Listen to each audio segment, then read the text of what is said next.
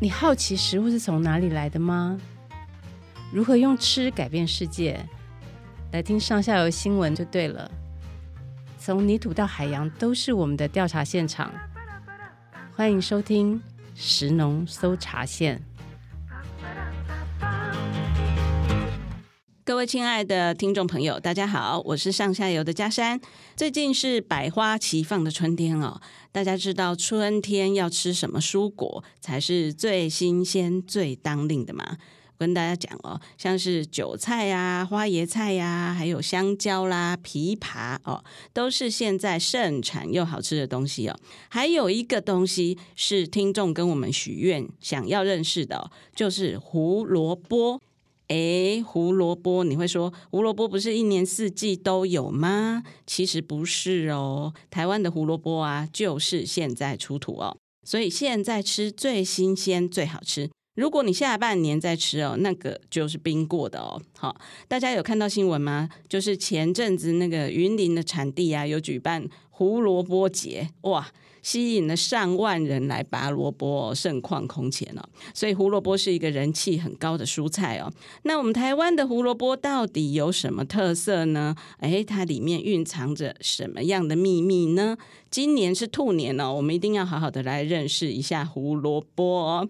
今天我们特别邀请到的是台中区农业改良场的副研究员陈伟霖哦，老师呢是台大园艺系的博士哦，还曾经到荷兰去做过研究哦，哎，很厉害的蔬菜专家哦。伟霖老师你好，哎，主持人好，各位听众大家好，我是伟林。哎，伟林老师，很高兴你今天来到我们节目哦。平常常常被我们记者骚扰啊，真是不好意思。对，但记者的问题我都优先回答。谢谢谢谢谢谢老师对我们上下游的支持哦。老师，我想先请教你呢，那个胡萝卜啊，我们又常常叫它红萝卜，对不对？哦，对。那它跟白萝卜是不是只是颜色上的不同而已？哎，其实两个差很远。应该是想说胡萝卜它是属于伞形花科。那为什么叫伞形花科？我想很多的听众他们都没有看过胡萝卜的花长什么样子。嗯，那因为胡萝卜的花是属于伞形花序，所以它会有一个中心点，然后有很多分支的花梗出去，然后上面有很多小花，就像一个雨伞一样，所以它叫伞形花科。但是萝卜它是属于十字花科。哦，白萝卜它是十字花科。那十字花科的花，哦、大家可能会比较常看到，就是现在路边休耕的时候，有人种油菜，哎，油菜也是十字花科。哦、但是十字花科它们的花瓣就是呃有四个花瓣，十字对生，哦、所以它叫十字花科。哦、所以其实胡萝卜、伞形花科、萝卜、十字花科其实差很远、嗯、啊。原来他们根本就不是亲戚，不是不是，连远亲可能都不算。哦，这样啊？那胡萝卜的亲戚有谁啊？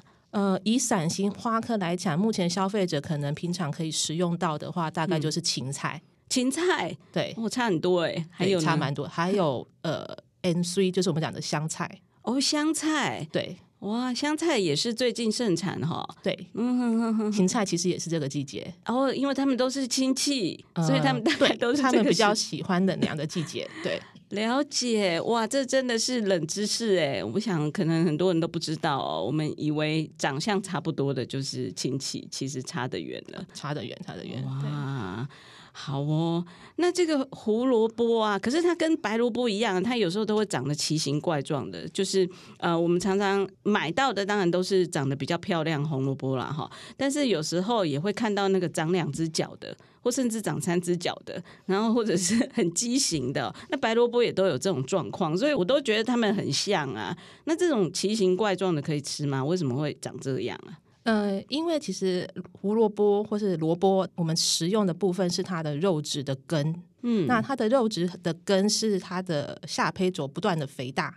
那只要它那个下胚头在肥大，或是根部在生成的过程中，可能比如说你的土壤过硬，它想要往下扎，扎不下去，嗯嗯、或是说，哎，有一个石头，或是它的根部有受伤，促进它的侧根长出来的话，就会长出这些奇形怪状的样子。所以我们很常看到的是分叉，或是说它甚至裂掉，或是说上面有长很多瘤，或是很多须根。这个是我们在市面上你可能会看到比较。不漂亮的胡萝卜，它大部分都是土壤的影响的关系。哦，就是遇到障碍物，对，它就被切了这样子。对对。哦，那有一些胡萝卜，它头会绿绿的，有点黑黑的，那可以吃吗？呃，可以吃。它其实就是、嗯、因为它长在根土壤底下嘛，对不对？嗯、所以只要它。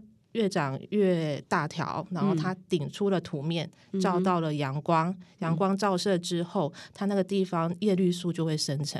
哦，叶绿素生成之后，它就会变绿。那基本上是对口感跟品质不会有太大的影响。嗯、但是，就像我不知道主持人有没有吃过绿竹笋？嗯嗯嗯，对。那你吃绿竹笋的时候，你会想要选直挺挺的绿竹笋，还是弯弯的绿竹笋？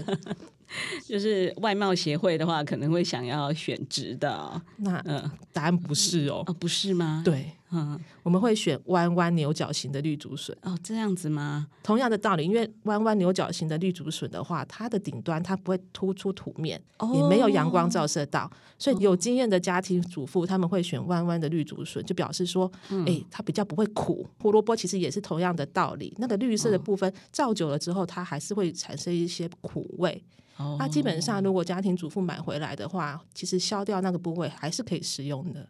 哇，原来是这样子啊！所以这个看到绿绿的不要担心哦，它是可以吃的。对，对，虽然它可能有点苦，但是它还是很有营养。对，哦，搞不好因为照到更多光，营养还更多。Maybe。好的，那老师刚刚讲到这个胡萝卜，呃，长在土里面哦，如果土壤的环境不是很好的话，它会被拆哦。那它到底是喜欢什么样的环境？那在我们台湾都是种在什么样的地方呢？嗯，胡萝卜它其实是喜欢。欢比较冷凉的气候，所以基本上在台湾的话，大概就是最早的话，可能八月底九月初的时候，农民就会开始种植。嗯，那因为刚刚讲它是根部肥大的一个作物，所以它的土壤的环境很要求，它会希望土壤的质地比较松散一点，所以沙质的壤土会比较适合。所以你会发现，台湾现在主要的胡萝卜的产地都是靠沿海。像彰化地区的方院、二林，或是说在云林的呃四湖、呃东市那边，就是比较靠海，是因为他们那边的土质是沙质壤土。对，哦，是，就是那个冲积平原里面比较尾端的部分，那个土壤就比较细致，变成沙子了。对。对哦，所以这些地方不要说它是什么低地力哦，它其实是很适合种这些根茎类根茎类作物。对，嗯哼哼哼。好，那种植的过程有需要注意什么吗？就是要施很多肥料或农药吗？呃，应该是。还好，因为其实它是一个很长时间的作物。嗯、像一般的小叶菜来讲，可能种下去到采收，可能一个月就解决。那青花菜或是花椰菜，或是那种结球的叶菜，可能要两个月左右。嗯、但是胡萝卜它的时间比较长，它从种下去到定植的话，可能最快要做九十到一百天。那看品种而异，最长的可能也要到一百二十天等等。所以在这段过程中，其实是要持续的稳定的给肥，嗯、那另外就是我刚才讲的，你的土壤的质地要比较是沙质壤土的这个部分。嗯，那最怕的是后期的时候，你也看到很多胡萝卜，它在后期的时候，它最怕的是下雨哦，下雨，因为那这个时候它的根部已经很。保湿了，嗯嗯嗯，然后如果你这时候给它一阵雨来的话，嗯、它根部会马上的吸收大量的水分，那就会造成它裂掉的情形。嗯，对，所以大概就是土壤的排水性可能要很要求，是，就是下雨的时候它排水性要好，让水分能够流失，它不要让它田间积水。嗯，那田间积水的话就很容易裂根。对，嗯，哦，那裂开还可以吃吗？呃，基本上其实可以，但是其实裂开的时候就会有伤口，嗯，那伤口就会有一些可能不是病原菌，是一般的杂菌的感染，嗯、而且裂根的这种胡萝卜也不容易储藏，嗯、所以农民在采收的时候，他在田里的时候，他其实就会把它淘汰掉了，嗯、收到他们冷藏库做冷藏处理的，或是要贩售的，都是很完整的根，是它就变成次级品了啦，对。嗯哼哼哼，好，那我们再回到这个胡萝卜的名字哦，我还是很好奇哦，因为我们有时候叫它红萝卜，有时候叫它胡萝卜，这个“胡”到底是什么意思啊？嗯，因为胡萝卜它其实不是台湾或是中国原生的一个蔬菜，其实它的原产地是在北非西亚的那个地方。那主要是它引进中国的时候，那是从外国人带来的，所以他们说是胡人带来的，所以把它叫做胡萝卜。那我去查文献，他们说是因为胡人带来，但是它的口感吃起来很像萝卜，嗯哼，然后所以才叫胡萝卜。但是其实。但是中文上的字义是这样讲，嗯、但是其实如果你用英文来讲的话，胡萝卜是 carrot。嗯哼，那萝卜是 radish，哦，就你就不会有这种误会，它是不是有什么关系？对，了解，所以就跟番茄一样，番茄有一个番，对，哦，也是外国人带来，对，东方的，所以东方就会把这个外人都称为环纳啦，哈，还是胡人呐，胡人呐，洋人呐，番人呐那种，对，是，所以就给它冠上这一个字，这样，对，其实，在英文里面我们可以辨别出来说，根本完全是不同的作物，没错。没错，嗯哼哼，所以是从北非传过来的啊。北非先传到中国，然后中国再传到台湾吗？呃，应该是说它的最早的种源的来源地是在北非西亚那一个地方。嗯哼，那嗯、呃，我可以这样讲好了。其实萝卜我们可以分为亚洲型的萝卜跟欧洲型的萝卜。嗯哼，那最早传入的是亚洲型的萝卜，就是从种源中心出来的。嗯、那这个地方的萝卜，它原先的颜色其实不是我们现在。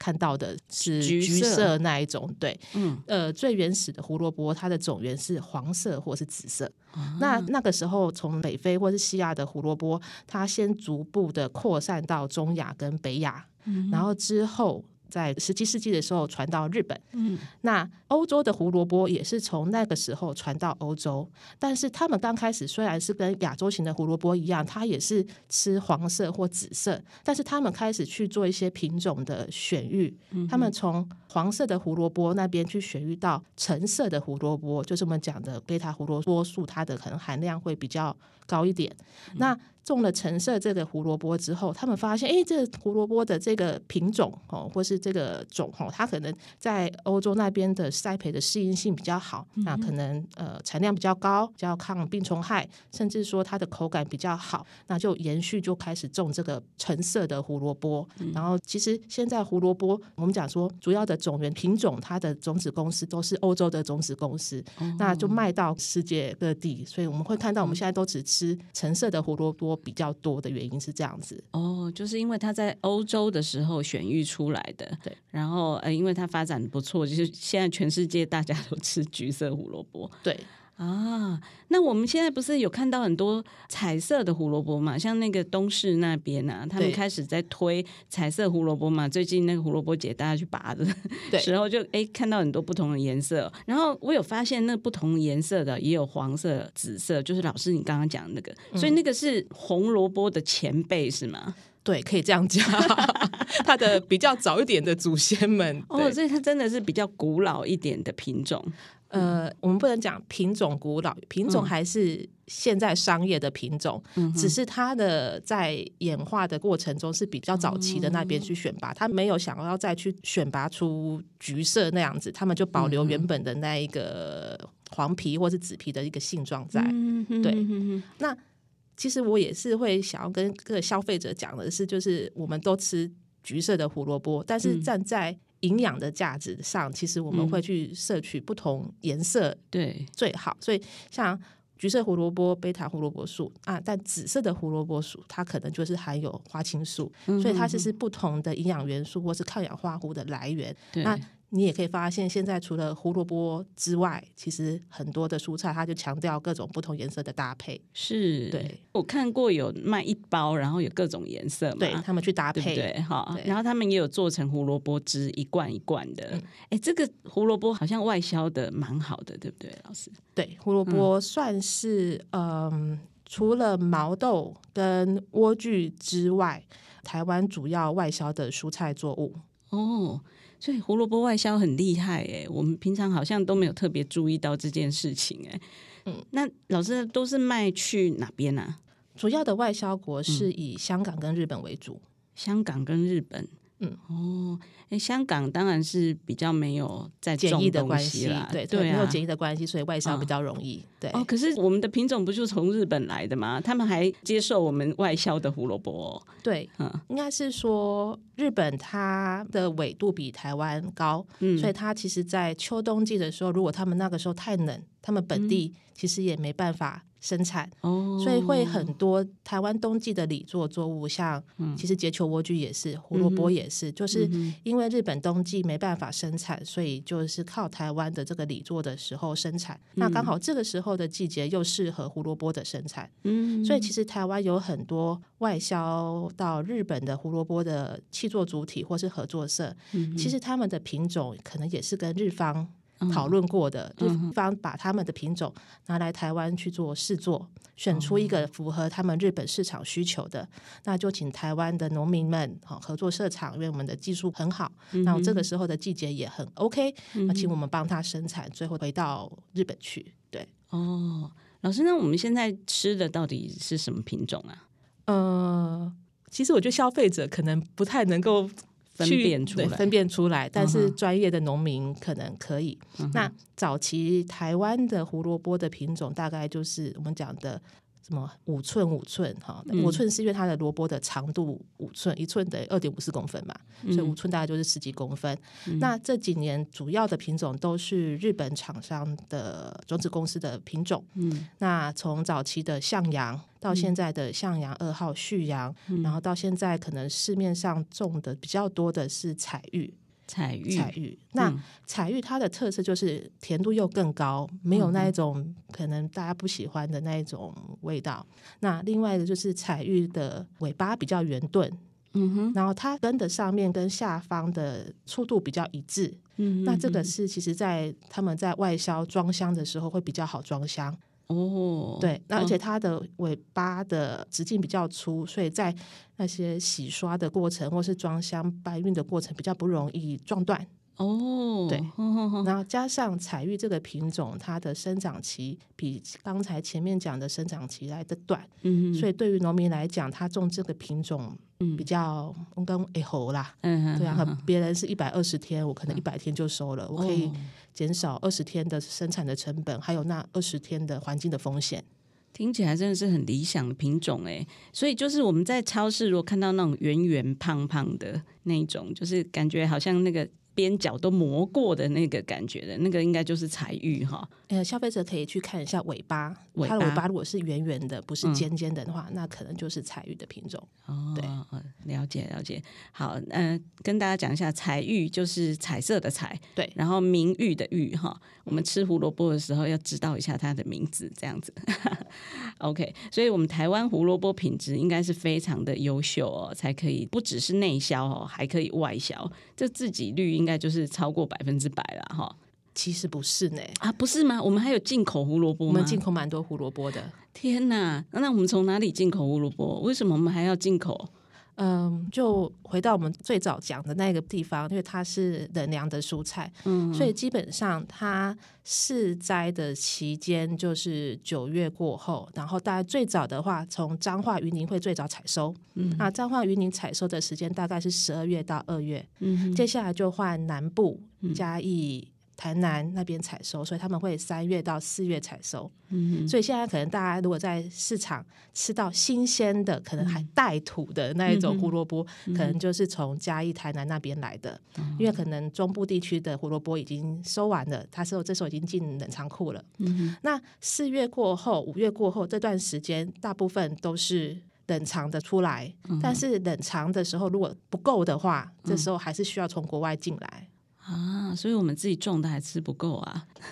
我觉得是季节性的问题。哦、对，但如果我们可以研发胡萝卜的储藏技术可以久一点，嗯、或是说呃这些合作社这些呃他们可以有比较好一点的冷藏库的设备，嗯，那这个条件我们抓好的话，延长胡萝卜的储藏期的话，其实也可以减少从国外进口的这一个的量，这样子是。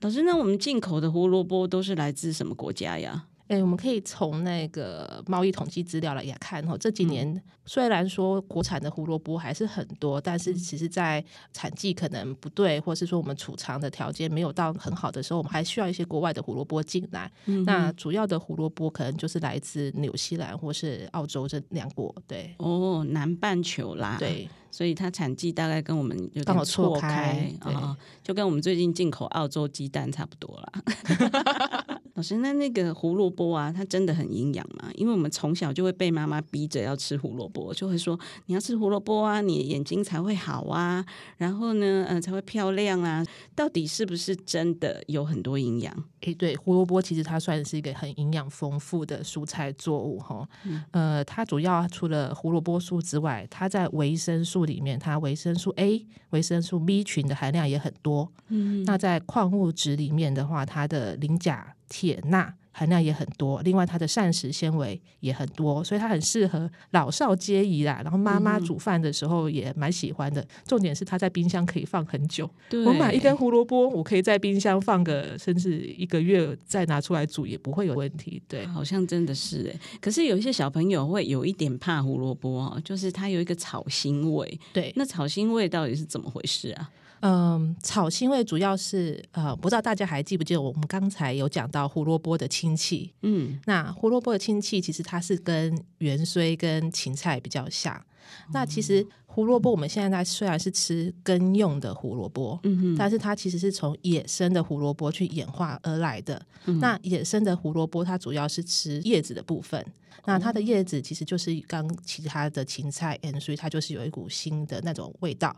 那所以我们有时候吃的胡萝卜会有一种味道，其实其实是跟它的血缘很有关系。了解，因为芹菜、香菜这个东西，小朋友的确是比较难以接受哦，甚至连大人都很多不能接受的。对对，对，OK，所以因为胡萝卜是他们的亲戚啦，所以你要原谅它，它就是会有一根那个味道。嗯，可是那味道可以消除，对不对？我们借由烹煮，当然就是一般来讲，其实胡萝卜它富含的是贝塔胡萝卜素。嗯，那贝塔胡萝卜素它是脂溶性的，嗯、所以我们会建议，其实胡萝卜在烹煮的时候是。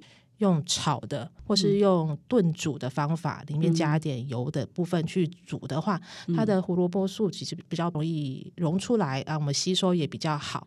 哦、那如果你想要生食，因为我知道现在很多人喜欢。强调生食这部分，对，吃沙拉，吃沙拉，或是说榨汁这这部分的话，我就会建议大家可能切丝切的比较碎一点，嗯、或是简单过个水一下，嗯、然后或是你在打汁的时候，你加一点柠檬啊，加一点呃苹果去调味，打成果汁，这样子也很 OK。哦，其实也还是可以滴一两滴，比如说亚麻仁油啦，对还是什么油的。对对对对对，嗯。加速它的吸收哦，是是是，因为它是脂溶性哦，一定要有油。嗯嗯哼哼，那老师你都怎么吃胡萝卜？我 我其实蛮懒的，因 为我们上班族女性，所以我们家小朋友的话，对我来讲就是假日煮一锅咖喱，哦、或者是假日煮一锅炖牛肉，这种对对我来讲比较容易。哦、那其实因为萝卜它其实也很容易炖煮嘛，就是它可以久炖不烂，嗯、而且呃你在炖煮的过程时候，那个草腥的味道也会比较没有，嗯，而且在炖煮的过程你会加其他的东西，而且会有些油脂，其实它的吸收度也很好。对，也是哦。如果小朋友不爱胡萝卜的话，你给他煮成咖喱，他就吃不到那个味道了。对啊。那如果大家喜欢胡萝卜的话，我倒是自己觉得啊，就是胡萝卜刨成丝哈，然后用小火把它慢慢炒，就是用油。用多一点，然后炒炒炒，我觉得那胡萝卜就会变得很软很甜，嗯，对不对？然后我记得小时候我妈都会炒胡萝卜炒蛋给我吃。对啊，对，嗯，这个也是我现在必备的那个菜色。这样小朋友接受度还算高啦，只是现在蛋比较贵一点而已。我我们又回到蛋的话题了吗？没办法，每天都在想这件事。好啦，因为胡萝卜跟蛋其实是好朋友啊，是不是？好，好，那老师，我们再讲一下这个胡萝卜到底怎么挑选好了。就是我们刚刚有讲嘛，就是说胡萝卜好像现在都是呃比较圆圆的这个彩玉的品种比较多，可是这个挑的时候应该还是有一些美感吧？呃，对，呃，先跟消费者讲，说如果你想要挑当期的胡萝卜，就是很新鲜从田里采来的胡萝卜的话，嗯、你应该是选择。带叶子，然后根没有洗干净，它还带一点刷头那种，表示它就是直接对餐烤出来的一种胡萝卜。那青雄青叶对，可那可能比较在呃菜市场传统市场可以买到这样子，但是如果大家都都要去那种全联啊，或者是家乐福这种量贩超市的话，大部分都是从冷藏库出来的。嗯，那这种的时候，我们挑选的胡萝卜，第一个就是它的根型要比较端正，嗯，不要有太多的裂纹。对，然后另外一个你要看胡萝卜新不新鲜的话，你可以看它，呃，根顶部那一个短缩筋的部分。短缩筋就是它地头的地方。对，它的地头，其实我们它称它为短缩筋。嗯、那这地头上面有很多芽点。嗯哼，对，所以如果你储藏久的话，这些芽点会冒小芽出来。哦，有一点绿绿的跑出来了。对对对对对，那就是放太久了。对，就是可能储藏的时间比较久。嗯，了解。所以如果要新鲜一点的话，就是可能那个芽顶要很干净的。对，比较干净。对，嗯，然后根型端正的。嗯，了解。好，那这个呃买回来以后就可以给它塞在冰箱一直冰下去吗？嗯。因为家里的冰箱，说实在，它的那个冷藏的效果没有跟一般专业的冷藏库的业者来得好。因为我们家的冰箱冷藏可能就是五六度，但是我们常常开开关关开开关关，所以它的保存期限没办法太久。那会建议消费者，呃，买回来之后，你可能。第一个，它要低温，嗯，所以五度 C 以下的温度最适合。嗯，一般我们在商业的储藏的话，我们会冰到零到一度 C。哦，这么低啊？对，然后第二个就是要高湿。嗯、那商业的储藏的话，我们就可以控制储藏库的里面的相对湿度。嗯、那家里没办法控制相对湿度的话，我就会建议大家就是密封起来。嗯，对，因为它比较喜欢低温的环境。嗯，所以大家可以注意一下你的冷藏库的风向。你会发现冷藏库的冷风是从里面吹到外面，嗯，所以靠近门的地方开开关关，它那个时候的温度一定是比较高的。哦，靠近门的比较高。对，所以你如果想要长期储存的话，你其实可以看我靠近里面，比较是出风口温度比较低，然后比较不会受环境温度影响的地方。那这样子储藏的话，在大概放一两个月都不是问题。对，哦，因为我常常啊把胡萝卜冰到就是里面有点空心的感觉，不小心忘记它了，冰太久了。啊、哦，那变空心那样，其实还是可以吃嘛？哈，可以，但是口感很差。然后是另外一个可以让消费者可以去考虑的是，你可以稍微去切成丁之后，嗯，然后用热水稍微烫一下，我们讲杀青，嗯哼，然后之后把它冻起来。哦，是，哎，这招好，对，它就是有点像是我们吃那种冷冻的三色豆，里面里面就会有一个胡萝卜丁。对对对，对，当然，但是我们可能因为我们。冷冻的效果没有那么好，所以回温之后的口感可能没有那么的跟上面慢售的那么好，嗯、但是这样子可以保存的更久。嗯哼哼哼，也是一招啦，哈。好，谢谢老师哦，这个教授了我们很多这个胡萝卜的冷知识，哎，其实它就是正式的知识啊，只是我们大家都不知道，所以对我们来说都是冷知识哦。老师还有推荐一个呃食农教育的平台哈，大家如果有兴趣的话，可以去。呃，点开来看看，它叫做食农教育资讯整合平台，里面呢就有一个哦，是专门在讲胡萝卜的一个教材标题哦，叫做呃国产农渔畜产品教材胡萝卜啊，然后里面还有莴苣，还有甜椒，还有桶干，各式各样的蔬果作物都在里面哦，这些都是我们农改场的老师哦呕心沥血哈，呃，很用心的把它写出来的哈。好，那我们今天的节目呢，大概就到这边了哦。呃，如果大家听完有喜欢的话呢，请务必要追踪我们食农搜查线哦，帮我们按个星星，然后也请您呢，呃，到我们上下游的网站给我们赞助一下哈。我们记者会更努力的去介绍各种蔬果作物的故事给大家听哦。今天非常谢谢伟林老师哦，跟我们分享胡萝卜的宝贵知识。大家拜拜，对，我们下回见喽，拜拜。以上内容是由上下游新闻团队制作。我们是一个线上媒体，特别针对农业、食物跟环境制作每日新闻与深度的调查报道。欢迎大家上网搜寻“上下游新闻市集”。